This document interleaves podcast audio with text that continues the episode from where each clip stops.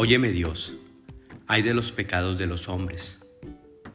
Y precisamente es un hombre quien dice esto.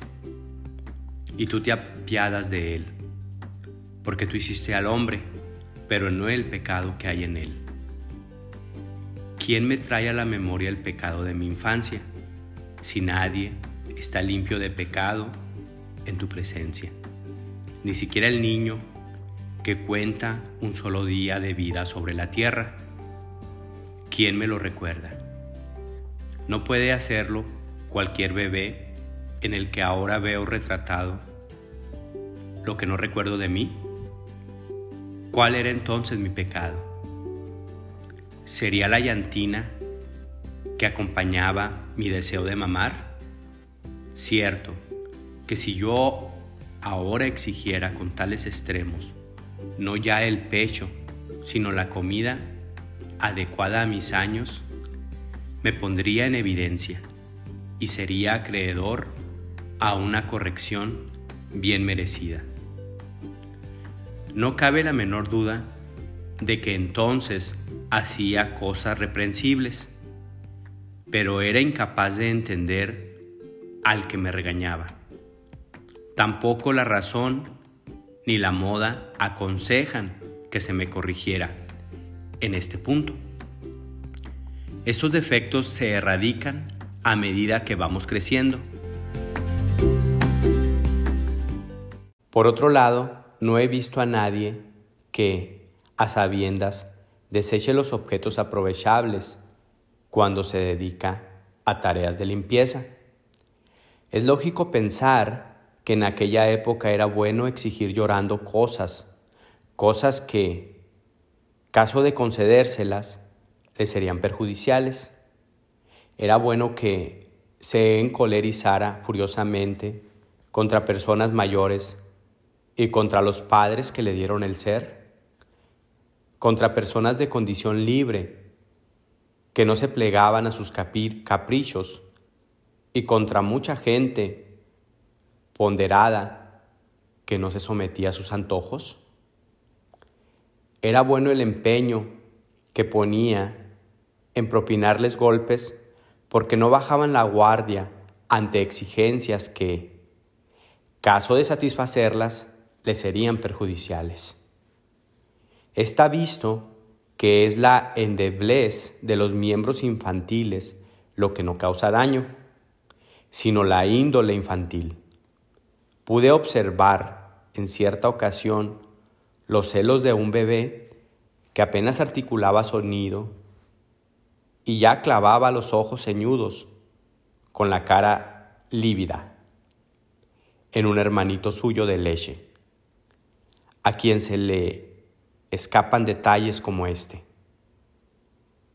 Dicen que tanto las madres como las nodrizas corrigen estos desvíos con no sé qué clase de trucos.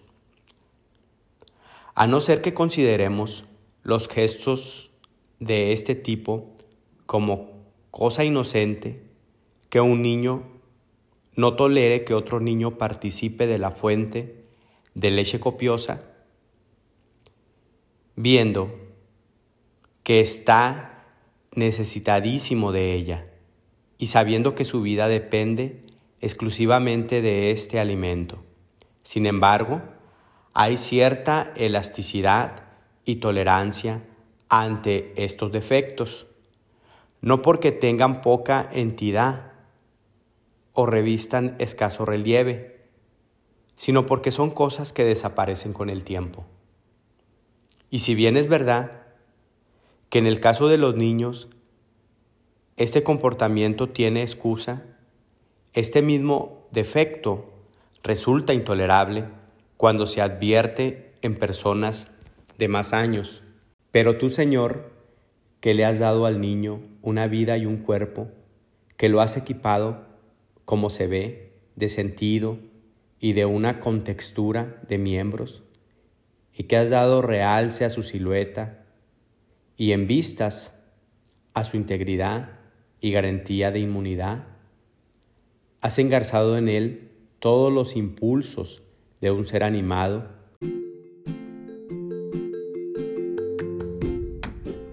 me pides que te alabe por todos estos detalles y que confiese y cante tu nombre, oh Altísimo, porque tú eres un Dios omnipotente y bueno, aunque no hubiera hecho más que esto que nadie más que tú puede hacer.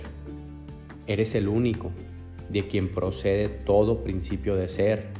Eres el hermosísimo, que das forma a todos los seres y ordenas todas las cosas con tu ley.